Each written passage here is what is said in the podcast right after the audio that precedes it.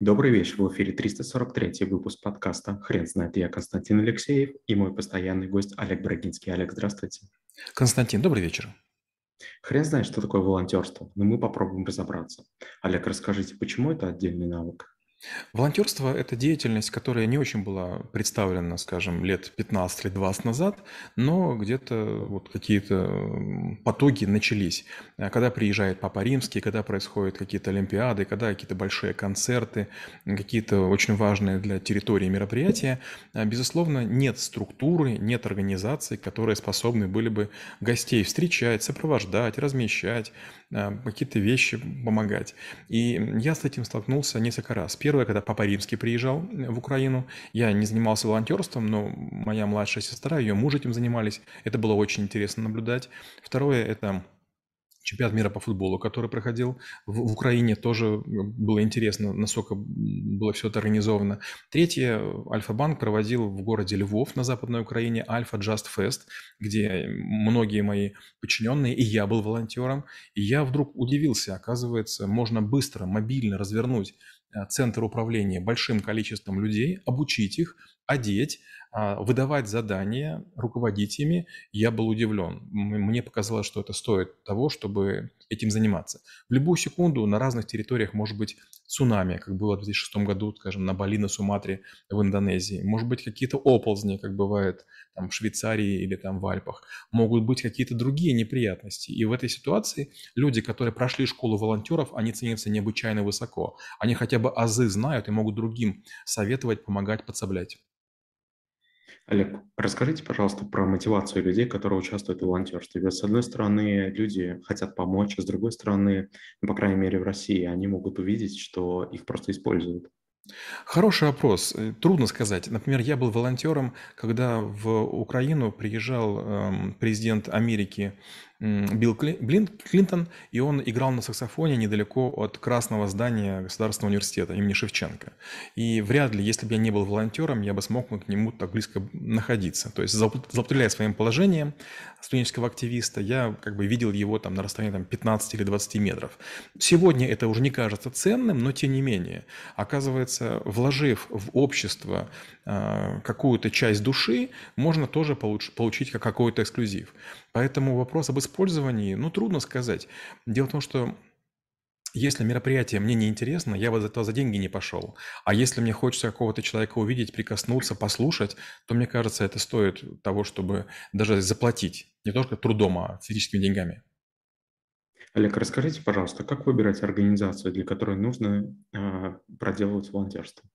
Я еще раз повторю, я бы не, не, не делал бы ставку на организацию, я бы делал все-таки ставку на мероприятие. Наверняка, если там вы интересуетесь олимпийскими видами спорта, и рядышком есть ледовая арена или бассейн, или еще что-нибудь, и куда людей не будут пускать или за большие деньги, то 2-3 дня поработать э, на каком-то посту вполне стоит того, чтобы увидеть, может быть, финал. Если мы говорим про какие-то концерты, скажем, у меня были такие истории, я не был волонтером, но видел других людей, которые просто были счастливы от того, что они э, были и в форме, и могли там, прикоснуться к звезде, и слушали все а в первых рядах, хотя и, стояли спиной. Поэтому мне кажется, что надо смотреть на то, что происходит, а не кто-то организует. Олег, как вы относитесь к практике западных фирм, а, когда строчка в резюме кандидата а, про волонтерство– это обязательный а, пункт? Вы знаете, из-за того, что я давно работаю с Западом, я уже ко многим вещам привык. Например, в моей культуре не было заботиться об экологии. Ну, то есть я мусор не бросаю и считаю этого достаточно. Но разделять мусор и какие-то еще вещи делать, для меня это там чересчур сложно. Ну, как бы, наверное, можно, но гордиться стоит ли этим, непонятно. Или там многократно использовать стаканчик. Но вы правильно говорите, да, волонтерство, социальная нагрузка, а, благотворительность, участие в жизни общин за границей становится стандартом. И чем выше вы находитесь в иерархии, тем больше, чем больше вы зарабатываете, тем, к сожалению, от вас большего ждут. И да, это такие минимальные критерии допустимости. То есть, если вы чего-то не делаете, вам вполне могут отказать. Олег, расскажите, пожалуйста, как вы преподаете навык в школе трэблшутеров? Нам в школе трэблшутеров мы еще ни разу не преподавали, хотя у нас учились волонтеры из движения Лиза Алерт. И вот как раз для них мы читали волонтерство, они попросили, Вот, э, причем интересно, потом подошел командир, там сделал несколько замечаний. Мы, конечно, очень старались. Он говорит, что там одно, второе не учли, третье не учли. И я подумал, наверное, рановато это все транслировать. Вот. Несколько раз ученики школы трэблшутеров тоже волонтерили на разных мероприятиях. На, на Олимпийских играх мы волонтерили, мы волонтерили там, на некоторых видах восхождений горных. Мы на некоторых соревнованиях тоже участвовали, там, меньшего масштаба. Но я очень быстро потерял к этому интерес. Почему? Потому что волонтерство – это тяжелый труд.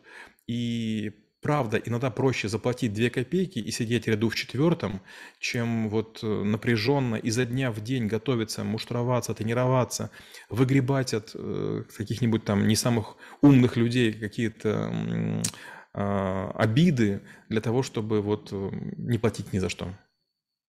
Олег, расскажите, пожалуйста, примеры, если был такой в вашей практике, а, когда вы организовывали штаб волонтеров. Да, такое было несколько раз. А, вот недавно совсем на территории Украины было там ряд мероприятий. Я туда срочно вылетел и пытался помочь сначала своим родным, знакомым, близким. Кое-кого мы вывезли через Прибалтику в другие страны. И это, конечно, ужасно. Понимаете, вот сейчас я нахожусь в Москве, прямо сегодня, прямо сейчас, да, и тут все тихо, спокойно, так замечательно. А когда туда попадаешь, и вдруг видишь э, развалины, вдруг видишь людей, у которых там слегка грязные лица, слегка грязные руки, видишь море оружия, видишь ненависть, которую они пылают, какой они пылают.